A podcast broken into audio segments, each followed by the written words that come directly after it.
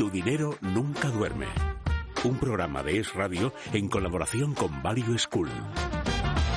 Con Luis Fernando Quintero.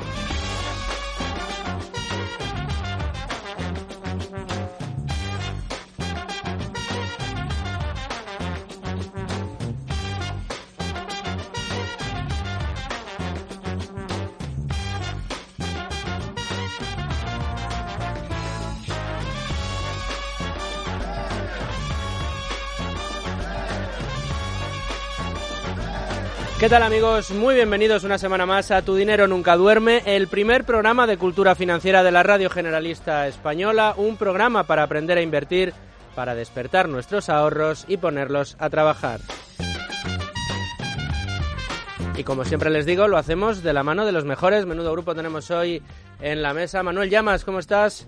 ¿Qué tal? Muy buenas. Veo con tu lección ya preparada para darla en nada, en nada, en unos, en unos minutitos. Déjame antes. Manuel, que presente a Domingo Soriano. Domingo, ¿cómo estás? ¿Qué tal, Luis Fernando? También con tu pizarra preparada. Gracias por estar un domingo más en la sintonía de radio en Tu Dinero Nunca Duerme, como desde Value School, que llega una semana más, metidos ya en pleno verano. Luis Alberto Iglesias, Muy buenas, Luis Fer, ¿cómo estás? un placer tenerte con nosotros y también tengo que agradecer a nuestro invitado de hoy porque sacar un hueco un domingo en mitad de julio, no les digo yo lo importante y lo que agradecemos desde luego desde aquí, desde Radio, desde Tu Dinero Nunca Duerme, a Marcos Álvarez. Marcos, ¿cómo estás? ¿Cómo estáis? Un placer tenerte aquí, experto inversor, ya le conocerán ustedes porque eh, nos estuvo eh, dando lecciones sobre inversión y hablando un poco de eso. ¿Cómo era el pájaro a- a- al que aludías? El arrendajo. El arrendajo, que iba, iba metiendo aquí, metiendo allá, Yo- metiendo yo, me allá. quedé con dos cosas. De, de la, bueno, me quedé con varias cosas de lo que dijo Marcos en el, el programa de vino, pero dijo lo del arrendajo y lo de invertir al tran tran. Invertir al tran-tran. Genial, el tran tran es genial. también. Eso es fantástico. Bueno, pues ya saben ustedes que les hablo de Aoshi, que es como más se le conoce en redes sociales, y que hoy va a venir a hablar de un tema muy interesante que como ya estamos todos, comenzamos y se lo cuento.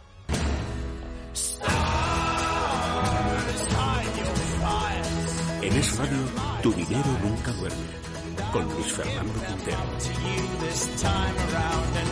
Y hoy vamos a dedicar el programa a uno de esos productos que ya hemos mencionado varios días, pero que no hemos definido correctamente o concretamente. Hablamos de los ETFs o fondos cotizados. En esencia, se trata de un conjunto diversificado de activos, algo similar a un fondo de inversión, pero que cotiza en bolsa como si fueran acciones.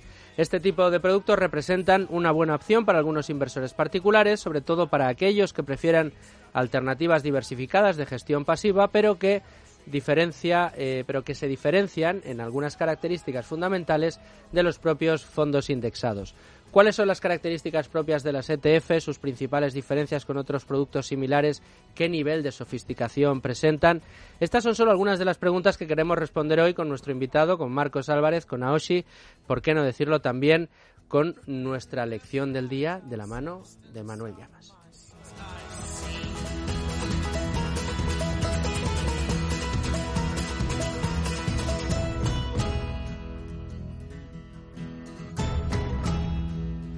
En Es Radio, Tu dinero nunca duerme. ¿Estás harto de bajas rentabilidades? ¿No quieres seguir pagando altas comisiones? Traspasa tus fondos de inversión a Finicens y podrás obtener una mayor rentabilidad. Más información en el 910-483-004 y en finicens.com. Finicens, especialistas en inversión pasiva indexada.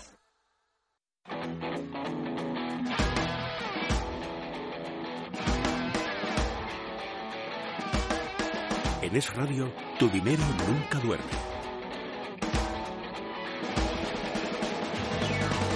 Bueno, Manuel Llamas, eh, la pregunta de hoy creo que es sencilla. Vamos a responder a la pregunta fundamental que se estarán haciendo muchos de nuestros oyentes. ¿Qué demonios es una ETF? Bueno, pues ya lo has dejado caer, Luis Fernando. Básicamente, eh, los ETF son fondos de inversión cotizados. Es, por lo tanto, un instrumento de inversión híbrido, ya que combina características Atención, eh, los conceptos que estamos metiendo ya, se nota que estamos eh, en la Mitad de la temporada, en la mitad del curso ya hablamos de productos híbridos, fondos indexados. A ver, Sí, sigue, pero sigue. relativamente es, es bastante sencillo, a pesar del, del palabra. Es un instrumento, como digo, de inversión híbrido, ya que combina características de los fondos de inversión tradicionales, pero también de las acciones que cotizan en bolsa. Es, por así decirlo, una mezcla de los dos. En programas anteriores hemos hablado de los fondos de inversión tradicionales y también de las acciones en bolsa. Así que ahora le toca el turno a este vehículo intermedio, por, decir, por decirlo de alguna forma.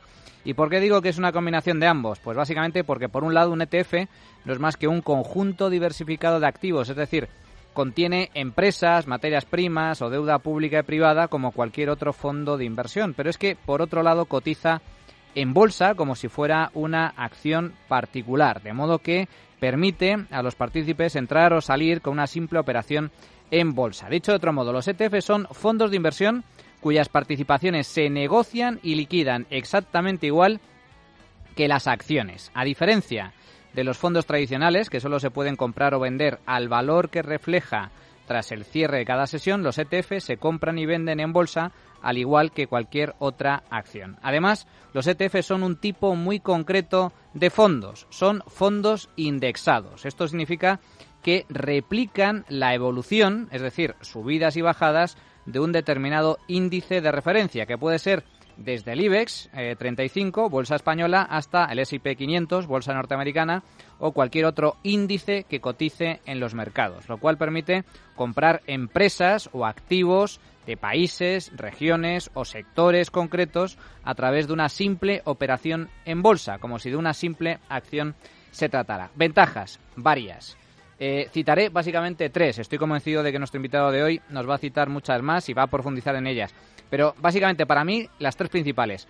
Los ETF son muy accesibles porque se pueden comprar o vender en cualquier momento de la sesión bursátil sin tener que esperar a valorar la cartera del fondo y tener un precio al finalizar la sesión eh, que existe cada día. En segundo lugar, los ETF son baratos, suelen tener menos comisiones de gestión que los fondos eh, de inversión tradicionales y los costes son fáciles de calcular, ya que son fondos de gestión pasiva cuyo objetivo es replicar, insisto, un índice bursátil concreto. Y además la tercera ventaja es que son muy líquidos, porque se pueden liquidar, es decir, se pueden vender con facilidad en cualquier momento. En definitiva, los ETF son un producto de inversión muy interesante a tener en cuenta para los inversores y también para los particulares. Bueno, pues eh, conocido ya cuál es el producto del que vamos a hablar y sus ventajas, vamos a preguntarle a Domingo cómo invertir en ellos.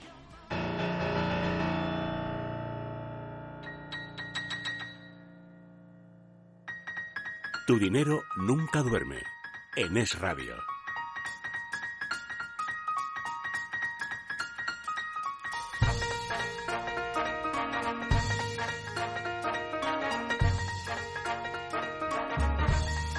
Domingo Soriano, ya con tu pizarra preparada, te iba a preguntar cómo invertir en ETFs o cuáles son, eh, alargando un poquito lo que contaba Manuel Llamas, las ventajas que tú ves para un inversor particular, para todos aquellos oyentes que nos están escuchando.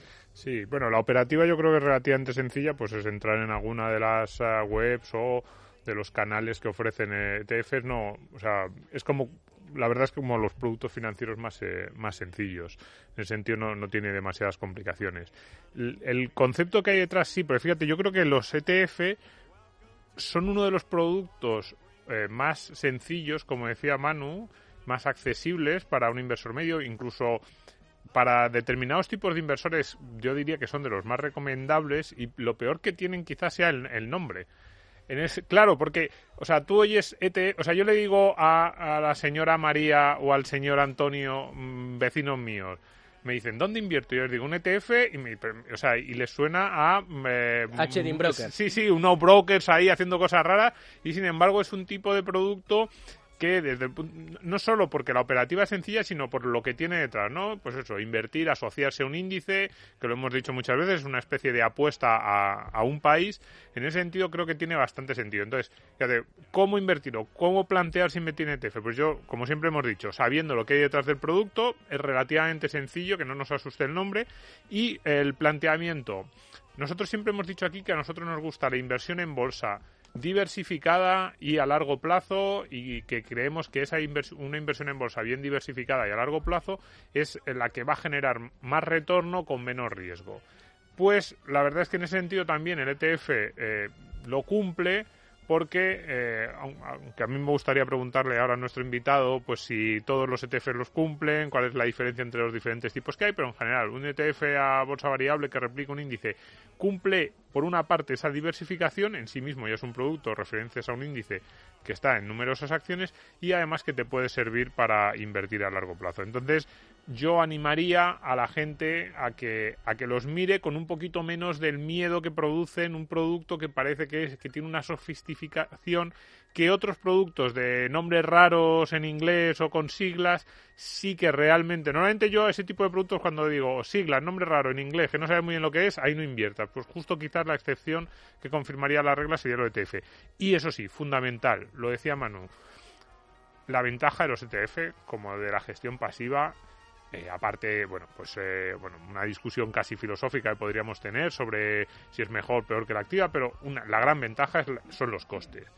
Y ahí sí que tenemos que tener cuidado porque en España eh, no siempre algunos de estos productos, no solo ETF, sino otros productos similares o que hacen gestión pasiva o, semipasiva, tienen unos costes bajos. Entonces, siempre que vayamos a este tipo de productos más de gestión pasiva, eso sí, ahí ya sí que tenemos que tener una obsesión con, con, el coste, con cuáles son las comisiones, por qué nos van a cobrar, en, qué, en según qué conceptos y eh, que nos pensemos muy bien eh, en ese sentido, si invertir o no, mirando eso, también sabiendo cuántas veces vamos a entrar o salir, vender y comprar, porque ahí son los costes que se van sumando unos a otros.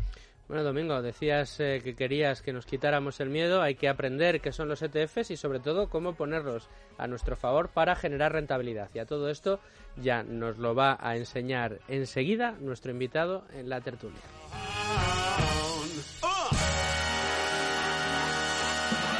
Tu dinero nunca duerme en Es Radio. Hola, soy Ana García Justes, del equipo de Cobas Y también escucho Tu dinero nunca duerme. Tu dinero nunca duerme. Un programa de Es Radio en colaboración con Value School, con Luis Fernando Quintero.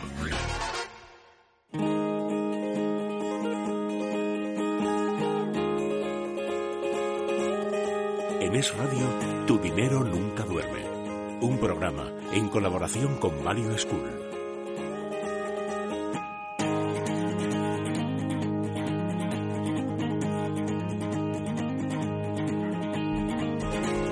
Luis Alberto Iglesias, eh, desde Value School llegas como cada semana y en muchas ocasiones traes del brazo a alguien que nos ayuda a entender muy bien el mundo de la inversión, que nos quita, como decía Domingo, los miedos a la hora de eh, zambullirnos en esto, de garantizarnos un futuro más halagüeño de poner a trabajar nuestro dinero. Y hoy repetimos con Marcos Álvarez, cosa que nos encanta porque aprendimos muchísimo con él y hoy queremos aprender mucho más. Sí, Marcos es una de esas personas que están en, esa, en, la órbita de, amigos, invitados, colaboradores de Value School, que además, oye, sin, sin, desmerecer por supuestísimo a todos los gestores que vienen al programa, que son gestores y, y, profesionales de lujo, creo que gente como Marcos, a muchos oyentes les da, les dan esa, personas como él, dan esa esa idea de, si eres un tipo como yo, es decir, es un inversor particular, no tiene nada que venderme, no representa ninguna empresa, con lo cual, pues tiene ese plus, digamos, de, no sé, de, sinceridad, de desinterés. De credibilidad. De credibilidad, no, ojo, de nuevo, sin, sin decir que no lo tengan los gestores, ¿no? Pero bueno, son eh, colaboradores que, que, bueno, siempre que tengo oportunidad y además por su valía, pues yo creo que conviene mm, hacerles que vuelvan a visitar el programa. No me resisto a, decir, a dejar de decir a los oyentes que se vayan al canal de Value School a ver la charla que le hicimos a, Marcos hace meses. Es una charla que es uno de los vídeos más vistos del canal, donde él habla de cómo invertir con los principios del Fondo Soberano de Noruega. O sea, fue una cosa magistral. Me consta que después le ha salido a él conferencias en más sitios al hilo del éxito de ese vídeo. Y vamos, lo recomiendo encarecidamente. Bueno, pues mis preguntas para Marcos van a ir siempre eh, a lo más esencial. Por ejemplo, en este caso, primero, ¿Dónde los interesados pueden ir, Marcos, a encontrar esos ETFs? ¿Hay buscadores o quizás y no importa que digamos nombres, ¿no? Quizá haya casas, empresas que son famosas por tener una gama muy variada de este tipo de productos, ¿vale?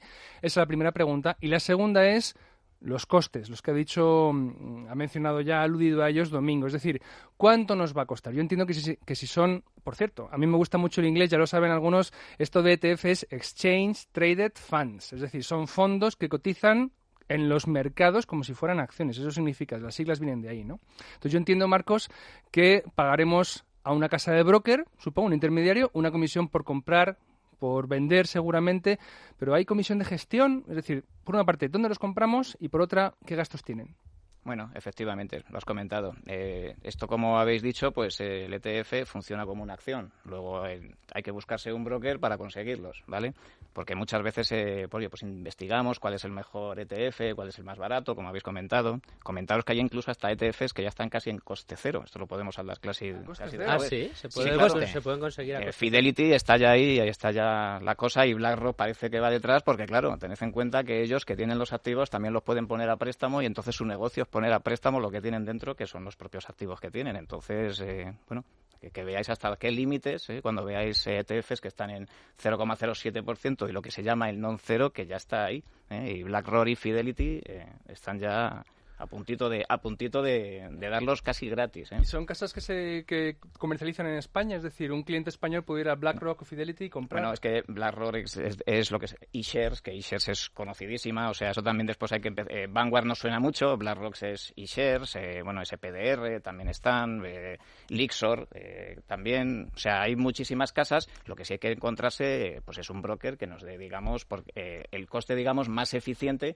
a la hora de comprar. en España bueno, mucha gente invierte a través de brokers que a lo mejor no son, digamos, domésticos, como puede ser Interactive Brokers, pero que los costes son de risa. O sea, de risa quiero decir que es que son pues del, orden de, un dólar, pues por, conseguir por conseguir acciones y, productos de este tipo. ¿Un dólar por cuántas? ¿Hay, un lote de participación? No, porque bueno, puede, a, partir de ciertas cantidades, pues los costes bajan, pero es que en este tipo de casas es, pues fíjate, la diferencia, por ejemplo, con brokers, no me importa decirlo, porque yo, por ejemplo, la tengo en ING y, y lo tengo porque me conviene, o sea, porque a largo plazo me conviene, pues una compra que en un sitio me puede costar 19 dólares, pues en el otro lado, pues 1,5. Entonces, claro, es la diferencia es, es la, eficiencia en adquisición es brutal. Efectivamente. De ahí el hecho de que habéis comentado antes decía Manuel el tema del tran tran, pues claro, el tran tran en temas de ETFs eh, hay que hacérselo mirar en el sentido de con qué cantidades puedes hacerlas. Si con un fondo de inversión ¿vale? Que a lo mejor tiene un coste más elevado que el ETF, y luego hablaremos también de la fiscalidad, que pueda ser el otro caso. Eh, pues es, digamos, mucho, mucho mayor en el fondo de inversión. La verdad es que en el fondo de inversión ya el coste está metido. Puedo meter todos los meses 50 euros y no me pasa nada. Pero claro, imaginaos sobre 50 euros todos los meses en algo que me vaya a cobrar eh, 25 euros por una compra. ¿Vale? Bueno, en este caso sí es muy cara. Es, igual, si fueron siete, efectivamente, entonces llega a ser ineficiente. Entonces tenemos que una de dos. O ahorrar una determinada cantidad y hacerlo todo de golpe, y decir, bueno, pues voy a llegar a 2.000 euros y pagar ciertas cantidades y hacerlo todo de golpe, o eh, pues buscarme, digamos, a coger el lápiz y el papel y decir si me interesa más un fondo de inversión indexado, por ejemplo, al 0,3% que vimos en su día cuando estuve por aquí, a lo mejor en Amundi, o en la propia casa Amundi, por ejemplo, que también tiene sus ETFs y a lo mejor vende un, un ETF sobre el mismo tipo de activo indexado, pues al 0,12%. Y entonces, oye, eso ya es coger el lápiz y el papel y ver qué nos conviene más sobre nuestra, nuestra política de, pues de, costes. Si alguien tiene mucho capital y lo puede meter todo el mismo día, pues a lo mejor le viene un ETF mejor. Si, si alguien tiene un ahorro recurrente, pues a lo mejor no se puede permitir estar en un ETF. Y luego está el tema de la fiscalidad. Es un tema que, fijaos, aquí en España, como el ETF a lo mejor vino detrás y estábamos todos muy acostumbrados con el tema del fondo de inversión, de que los traspasos aquí en España es cierto que son gratis, por así decir, Hacienda no te coge, tú puedes estar traspasando, están exentos, ¿no?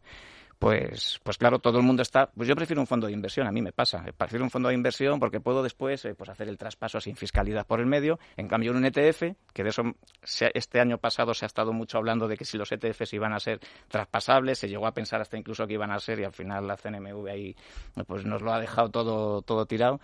Y, y claro, ¿qué es lo que te puede pasar? Que pase el tiempo y digas, pero si yo estoy invirtiendo a largo plazo, eh, cantidades a lo mejor que ya los costes, porque tengo un broker eficiente, me lo permiten, y resulta que yo no vendo nunca.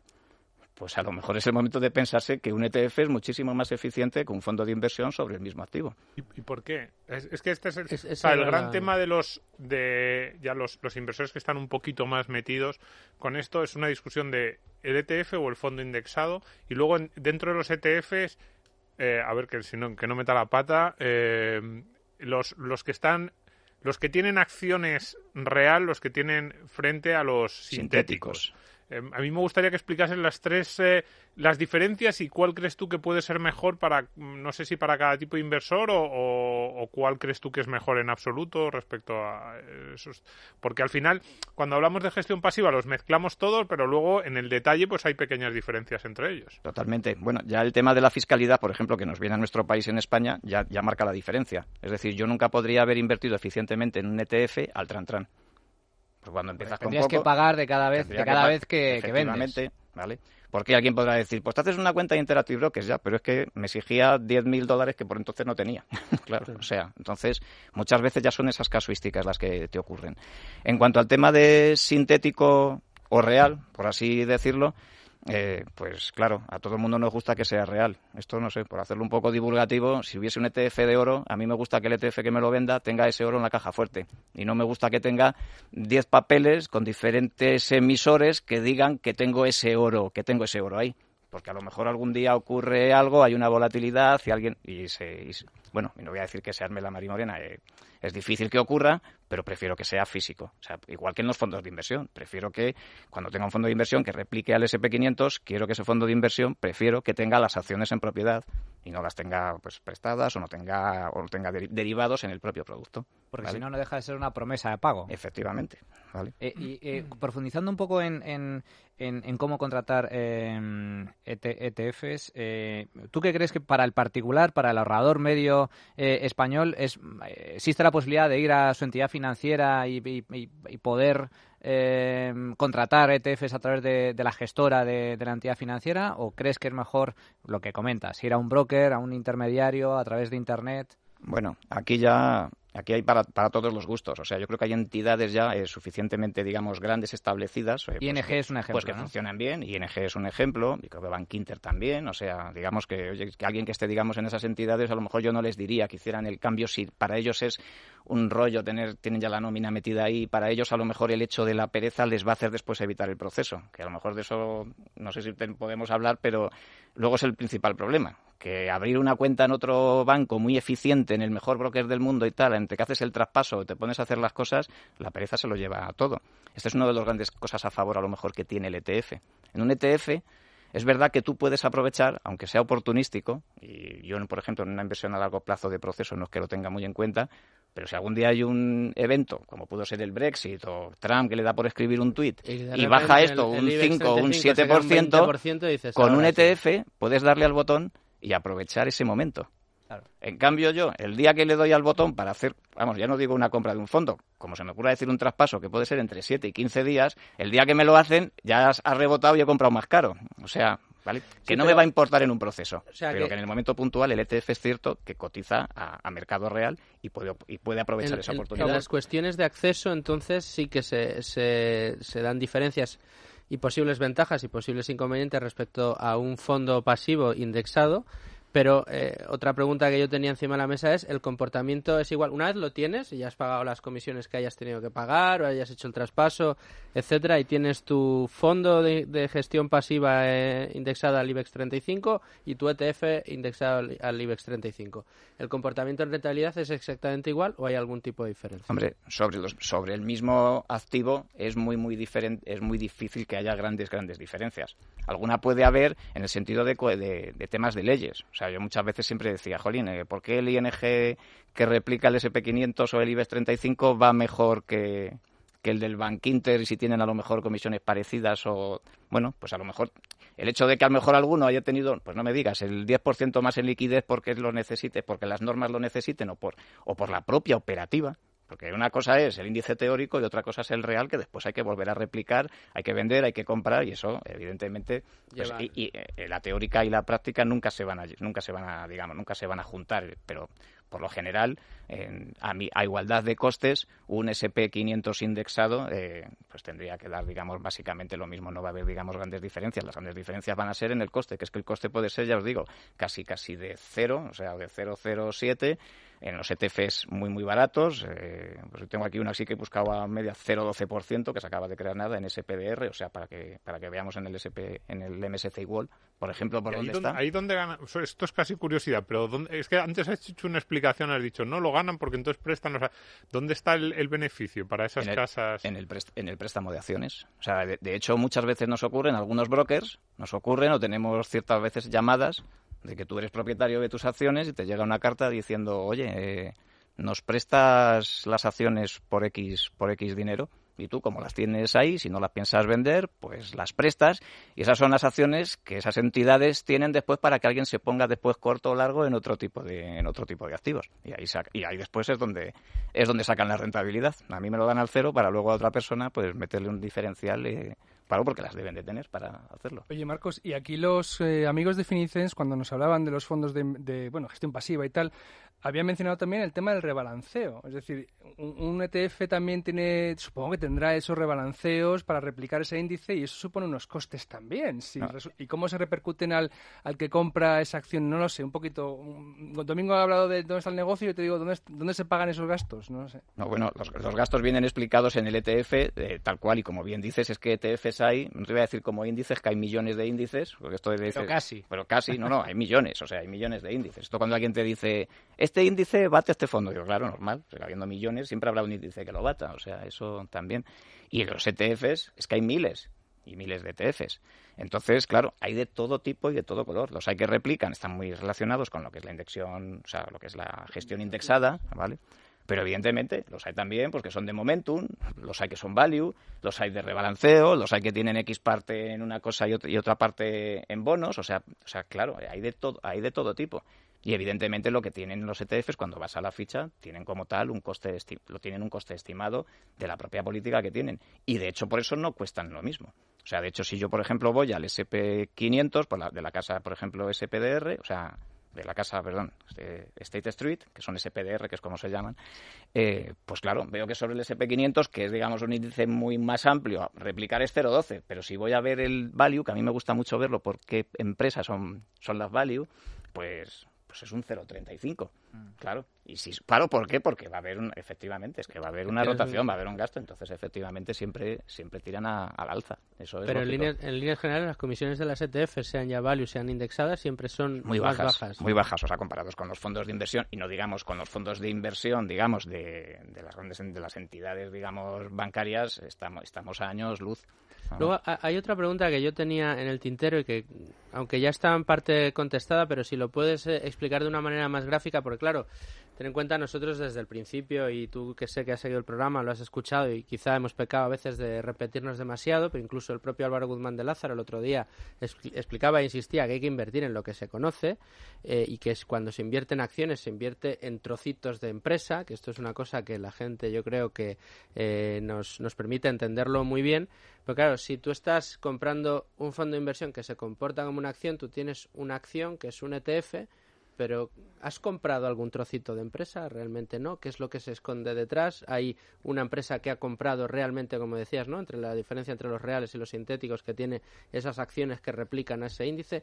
Cuéntanos un poco cómo es la estructura para que la gente lo ¿Y cómo se sabe distinguir entre un ETF real y uno que sea sintético? Puede haber gente que, como sea...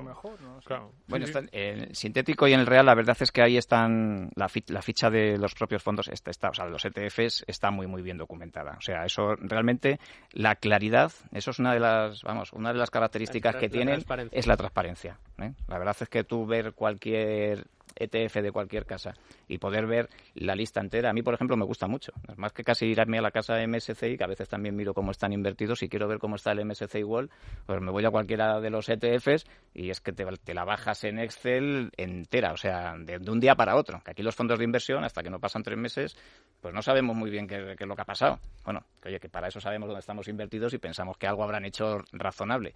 Pero estas, los ETFs, es que lo sabes de, de un, día, de un día para otro. Entonces ahí, digamos, hay una claridad eh, tremenda saber qué están utilizando, si son sintéticos, si no son sintéticos. Eh, en este caso, a lo mejor sí conviene a lo mejor eh, comentar que sean, por ejemplo, de norma UCITS, que no sé si a lo mejor la comentasteis aquí algún día con, el, con los fondos de inversión, pues digamos que es el pasaporte europeo. Igual que te necesitas unas normas, digamos, para la CNMV, para hacer un fondo de inversión, pues si eres UCITS, si eso lo vais a ver en muchos fondos de inversión y ETFs, de hecho, ¿vale? Eso significa que los fondos pueden ser, pues, pues eh, distribuidos en toda Europa. Digamos que es el, un nivel más, digamos, que tiene, que tiene, digamos, la normativa, pues para que pueda cualquier, cualquier ETF pueda ser distribuido en cualquier, en cualquier país, ¿vale? De hecho, eso con el MIFID, si queréis lo podemos comentar, ha sido, digamos, una lacra porque, porque ETFs muy, muy chulos de Estados Unidos, que no tienen UCITS, que tienen otro tipo de, de normativa, pues que resulta que no contempla que se traduzcan ciertas cosas, ha hecho que con MIFID 2 pues no podamos acceder a unos ETFs que son mm, de lo mejorcito, como puedan ser el BIG de dividendos.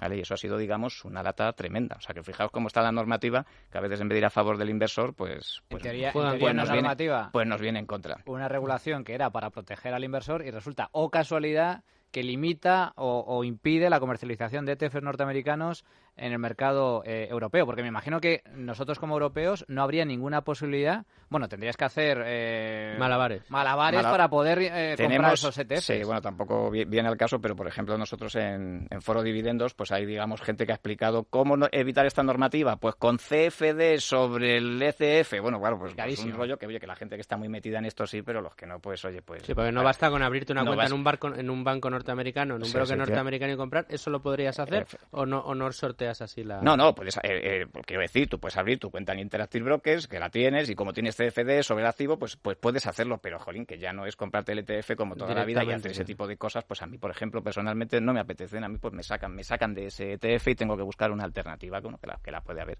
Entonces te vas a un UCITS, pues ¿por qué? Bueno, ¿por qué comento esto? Porque los UCITS pues no tienen retención en origen, esto es otra de las cosas pues para, para buscarlo en lo que es, digamos, Europa. Y por eso casi todos, lo he dicho, están en Irlanda. Que es que Irlanda es que no tiene ni reten- no tiene retención, ni doble retención, no tiene nada. Entonces, bueno, pues pues es digamos la manera de, de, digamos de invertir y de buscar eh, razonablemente los ETFs digamos más eh, más eficientes. Has, comentado, Marcos, una de las ventajas de los ETFs eh, eh, que, ya hemos comentado en, alguna ocasión, que son los- las comisiones, es decir, costes muy bajos. pero aparte de las, de las comisiones, que evidentemente eso es una ventaja cualitativa, sobre todo a largo plazo en comparación con otros fondos de inversión, etcétera, ¿alguna otra ventaja para que el ahorrador particular se decida a invertir en ETFs y algún riesgo, que también, a lo mejor también lo hay, algún problema, algún riesgo a destacar? Bueno, para mí la ventaja es el poder diversificar, porque fijaos, yo, yo empecé quizás en los ETFs porque no encontré un fondo que, que hiciese lo que yo quería y había un ETF.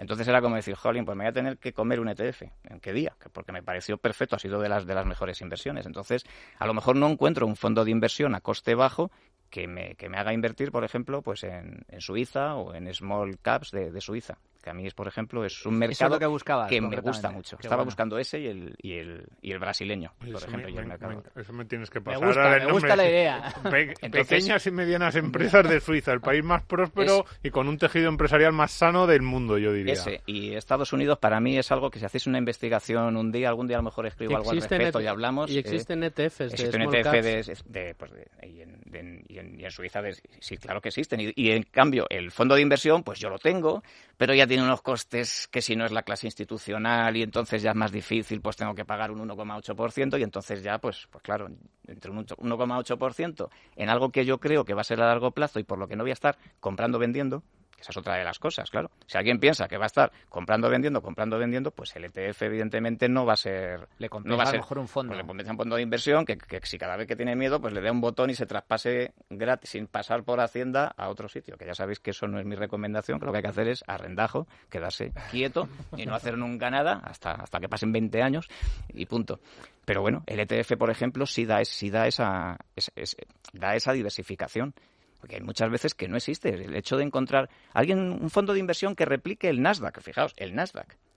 Pues no es tan obvio que, que encontremos un fondo de inversión a coste bajo que replique el Nasdaq. No es tan sencillo. O sea, no es tan sencillo. Oye, Y entonces resulta y un ETF, pues claro que lo tienes. eh, profundizando en esto, que creo, creo que es muy interesante, porque eh, claro, el mundo de los ETFs es tan variado y acabas de decir, eh, hay millones de índices y casi, casi mm, mm, igual número de, de ETFs en ese universo que es un auténtico océano. ¿Cómo un ahorrador eh, poco avezado puede empezar a seleccionar ETFs? Oye, a mí me gusta la idea. A mí lo de la gestión pasiva me gusta, comisiones bajas me gusta. Y me gusta comprar mundo. Me gusta, oye, O como lo comentaba Domingo, oye, esto de empresas medianas en Suiza, uy, me encanta, me encanta. suena, o sea, me suena, me suena maravilla. ya sabes que es que Pero- eso es, vamos. Pero para mí la pregunta es, ¿y cómo encontramos ese ETF? ¿Cuáles son? ¿Hay herramientas? A ver, Marcos, espérate, pero sí yo quiero decirte, porque estoy viendo una página que tienes tú aquí puesta, es que tienen nombres raros. O sea, se llaman SPDR, MSCI, World, UCITS, ETF. Es decir, a mí cómo se me ocurre buscar Claro, eso en un buscador. Es decir, o es al revés. Es partiendo de yo quiero invertir en small caps en Suiza o en empresas pequeñas y empiezas a buscar dónde. En Google, a quién. Y, y a lo mejor cuál fue tu, tu propio periplo hasta que te diste cuenta que esto existía y cómo lo encontrabas. Bueno, si me, si me preguntáis esa pregunta directamente, yo os diría que, que os vayáis a más dividendos y lo tenéis todo mascado. Bueno, ya lo saben Siempre lo recomendamos. Eso. Eso Des- después de escuchar Tu dinero nunca duerme, Ahí o está, mientras lo escuchan, bucean en eh, Más Dividendos Entonces, y están están súper mascados. Si alguien tiene temas con los costes, pues ahí están ciertos usuarios que son específicos de ETFs, cómo manejar los costes, dónde comprarlos, cuál es el más eficiente. O sea, en ese sentido, pues claro, esto es como cuando vas a comprar un coche, que te, te- Te asesoras. que te asesoras y te, y te, Sí, y te sí, pero precisamente en ese sentido. Claro, yo me voy a comprar un coche y tengo mil buscadores donde le digo, quiero que sea gasolina o híbrido o gasoil, quiero que tenga cuatro plazas, quiero que tenga cinco puertas, quiero que sea automático, quiero que sea descapotable y además rojo. Y entonces, pum, ya me salen todos los coches que el mercado me ofrece, los diferentes precios en los diferentes concesionarios, incluso tengo herramientas que me buscan cuál es el concesionario que más barato me lo va a dejar. Estas existen en el mercado de coches, igual que existe en el mercado de casas o existe en otros muchos mercados.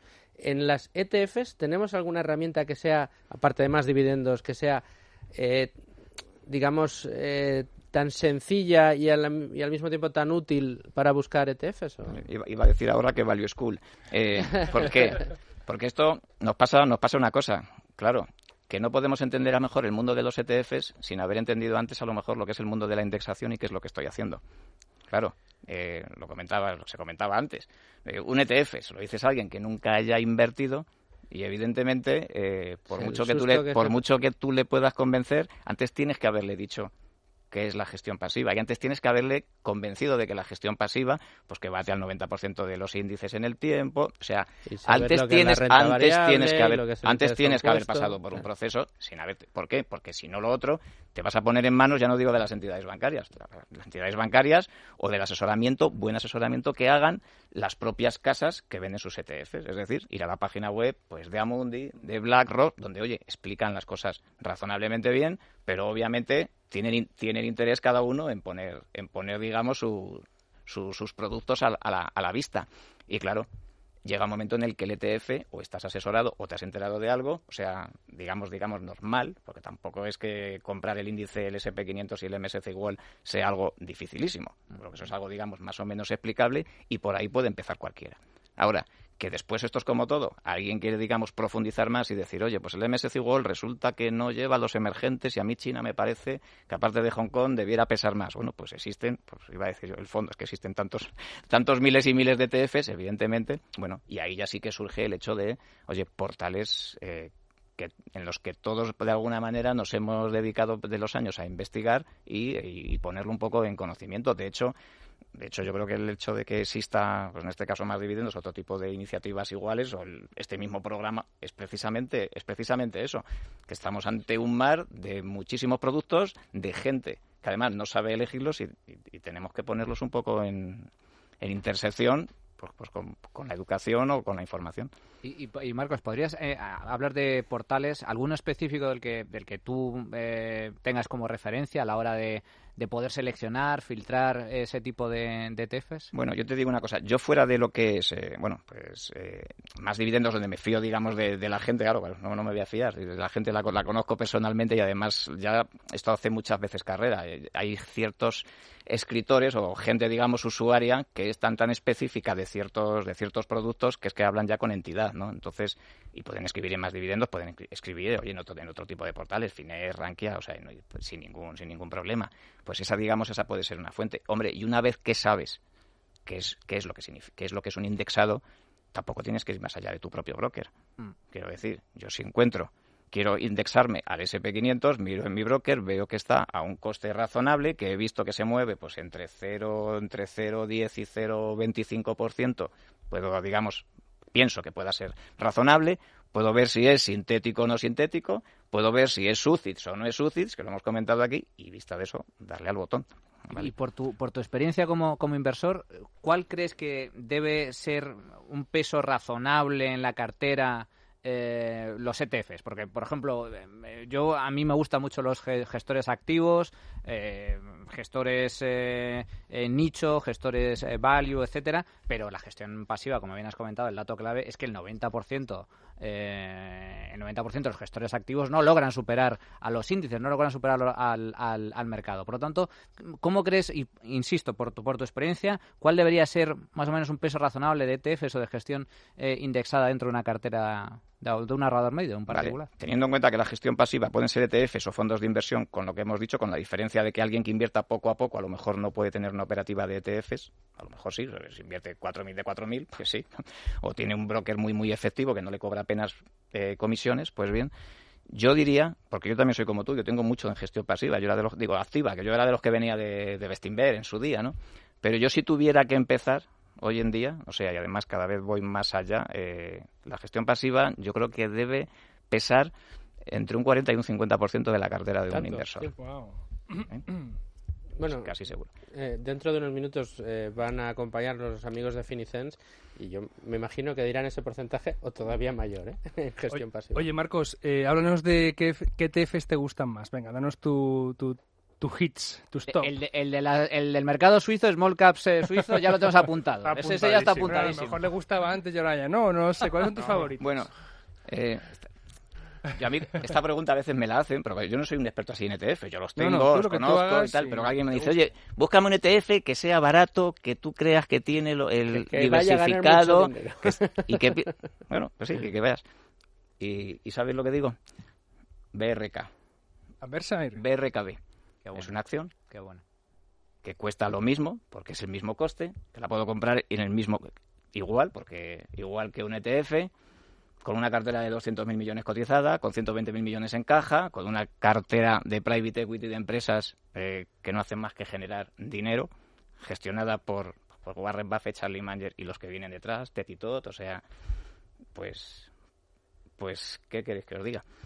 Está, muy bien visto porque eh, eh, es, casi imposible entrar en Versa. Y bueno, con las acciones A, no, con, las B, con, las, A, efectivamente, pues nadie tiene a lo mejor 300.000 dólares en el bolsillo, pero, las hay que depositar, hay que desembolsar una pasta. 207 dólares, 200, pues se puede entrar. La verdad es que es una clase en la que Warren Buffett nos ha hecho el, un favorazo y bueno, y a mí es que me, me encanta. Entonces yo, para mí, yo cuando empecé con el tema, fijaos, que, la, que para mí BRK es una de es una es una parte de mi de mi cartera muy muy fuerte. Y no sé muchas veces dónde meterla si en acciones si en fondos o, en ETFs porque yo cuando fui a, a, comprar ETFs fue cuando me vino la idea de decir pero si lo mismo que estoy haciendo me está aplicando para ETFs es la misma estrategia que me tengo que aplicar con con BRK la misma. No puedo comprar 100 porque me van a aplicar el coste. Tengo que esperarme pues las pagas extras o cosas de ese tipo y vi que la operativa en ese sentido era la misma con coste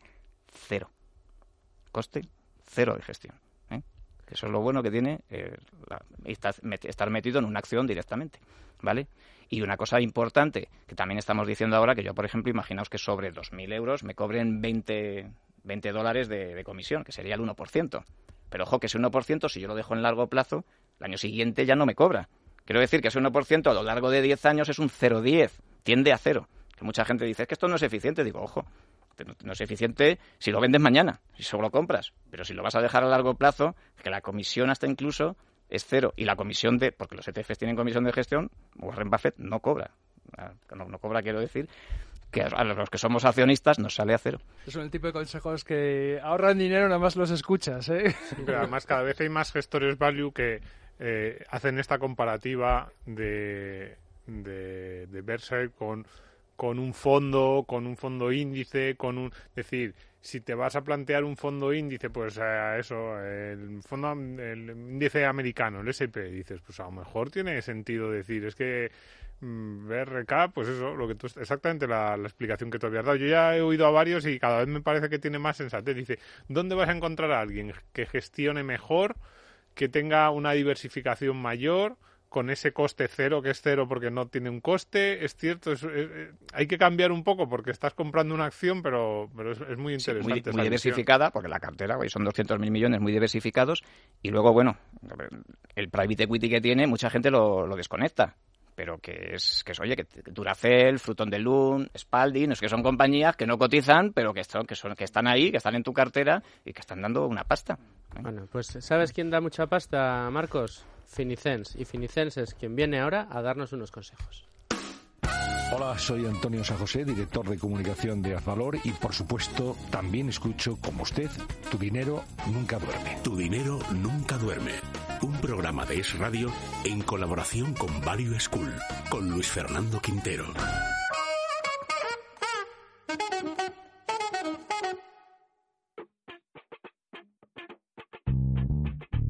Tu dinero nunca duerme.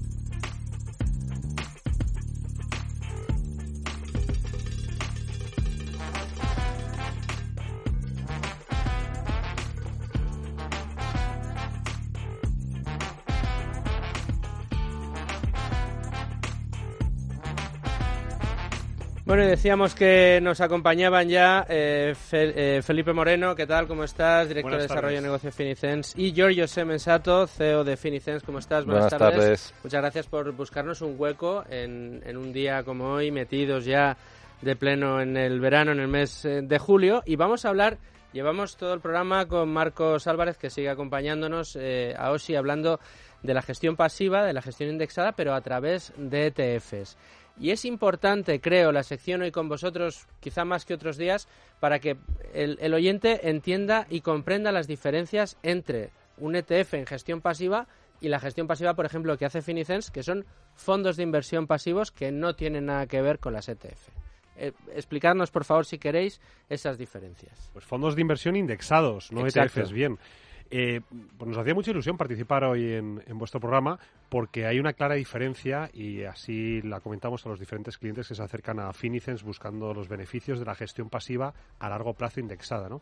Yo creo que Giorgio Semenzato, nuestro CEO que nos acompaña, os puede dar una visión muy clara del por qué hemos seleccionado estos ocho fondos de inversión indexados para componer las carteras que, que ofrece Finicens a sus clientes. Sí, en muy resumidas cuentas, los fondos indexados se pueden entender como una versión mejorada del ETF en el sentido de que tiene todas las ventajas de un ETF, es decir, te permite implementar una estrategia de gestión pasiva de forma muy rentable eh, y muy eficiente en costes, pero al mismo tiempo tiene una serie de ventajas fiscales que eh, el ETF no tiene. Por ejemplo, cualquier persona que tenga un fondo de inversión en cualquier entidad eh, en España puede traspasarlos a, a sin pasar por Hacienda, es decir, sin tener que eh, tributar por esas eh, ganancias o, las pérdidas, ¿no?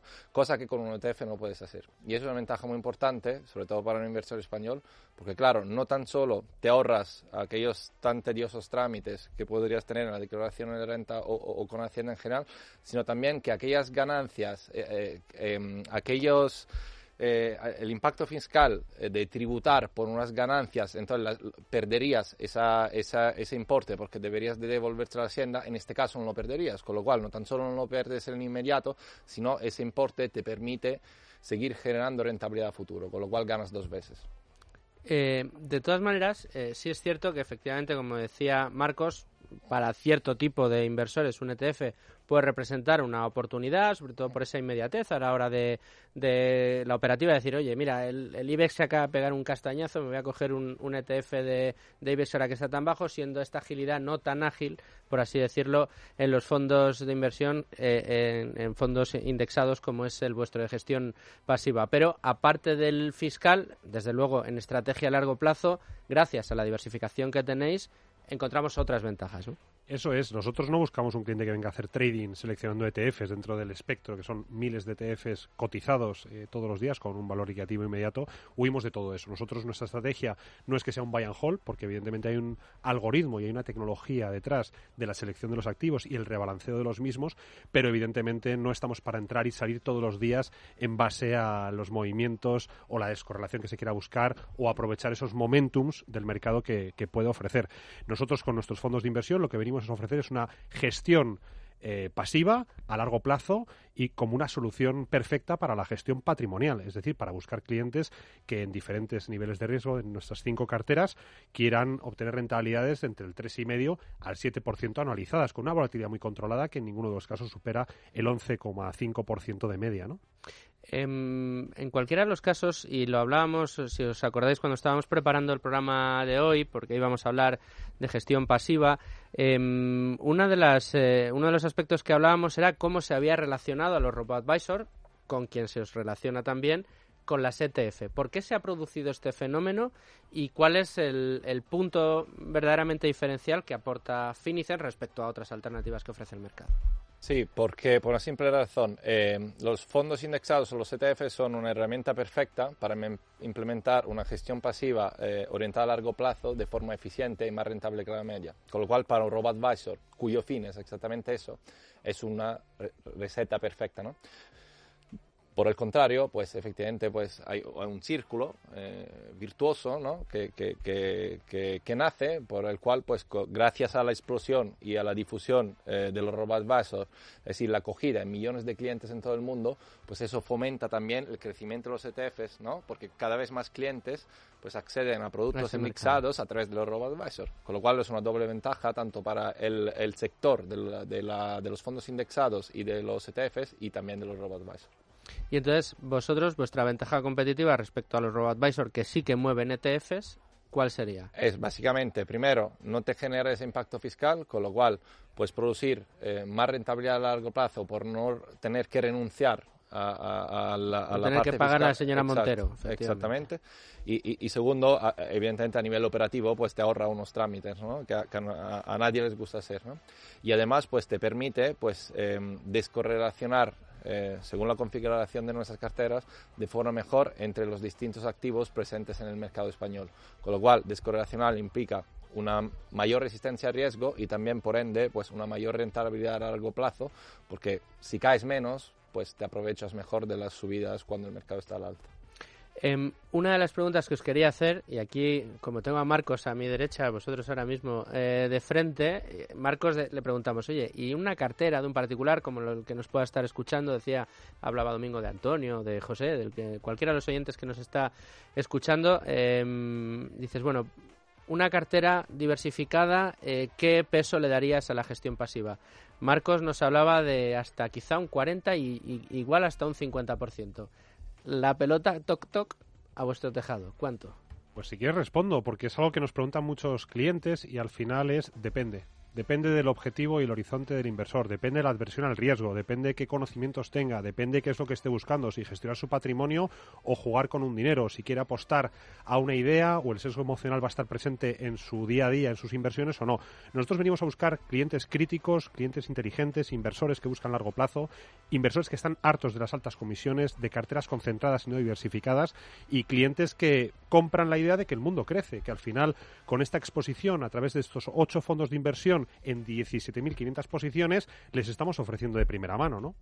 Fijaos cómo se, eh, se unen los intereses, ¿no? Invertir en el mundo, que nos decía Marcos, vosotros también, invertir en el mundo, esa misma idea.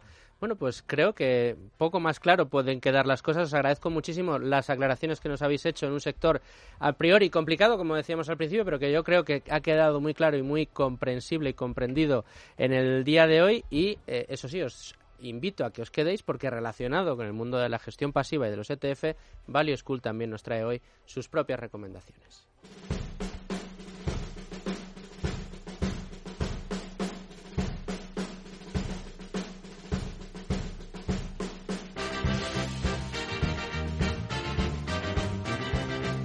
Luis Alberto Iglesias, hoy con algún minuto más que de costumbre. Bueno, aprovechalos. Por fin, por fin, Luis. un montón de recomendaciones para este programa que es de biblioteca. Esos que son van a ser atemporales. En primer lugar, un artículo que se titula ¿Qué es un ETF y en qué se diferencia de un fondo indexado? Lo meten así en Google, está escrito por José Trecet, eh, publicado el 20 de febrero de 2018.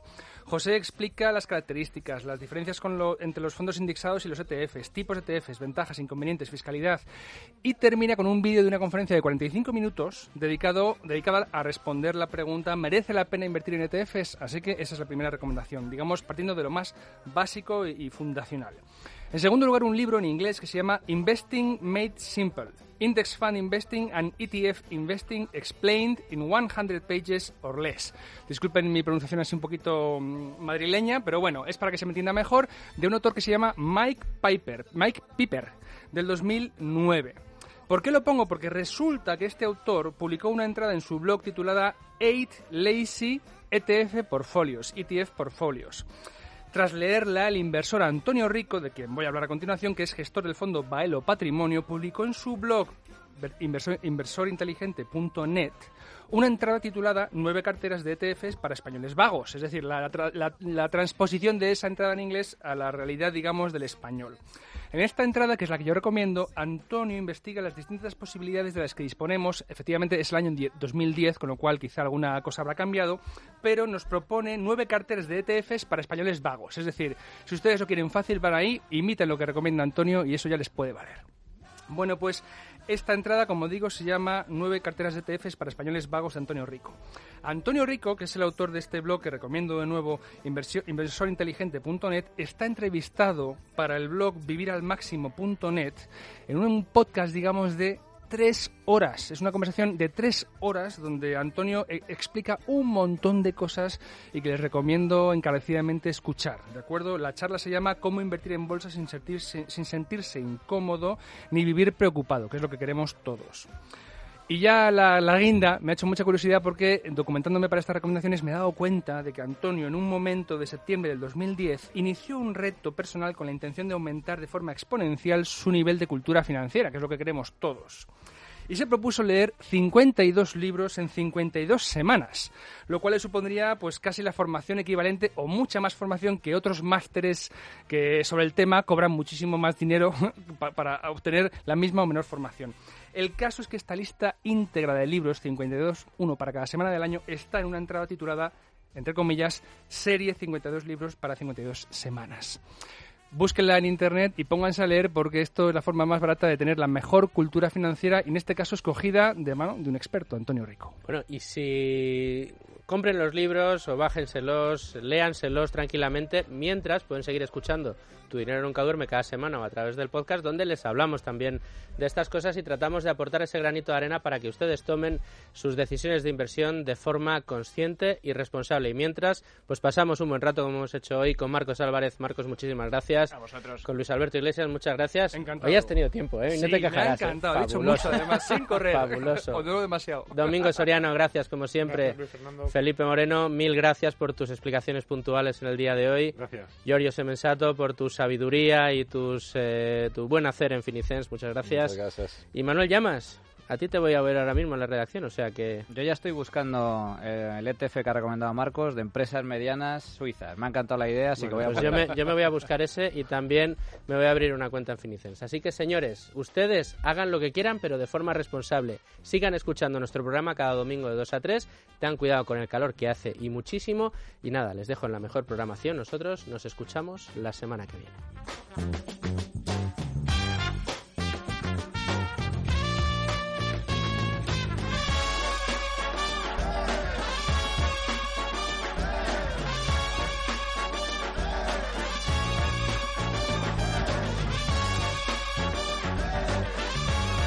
En Es Radio, tu dinero nunca duerme.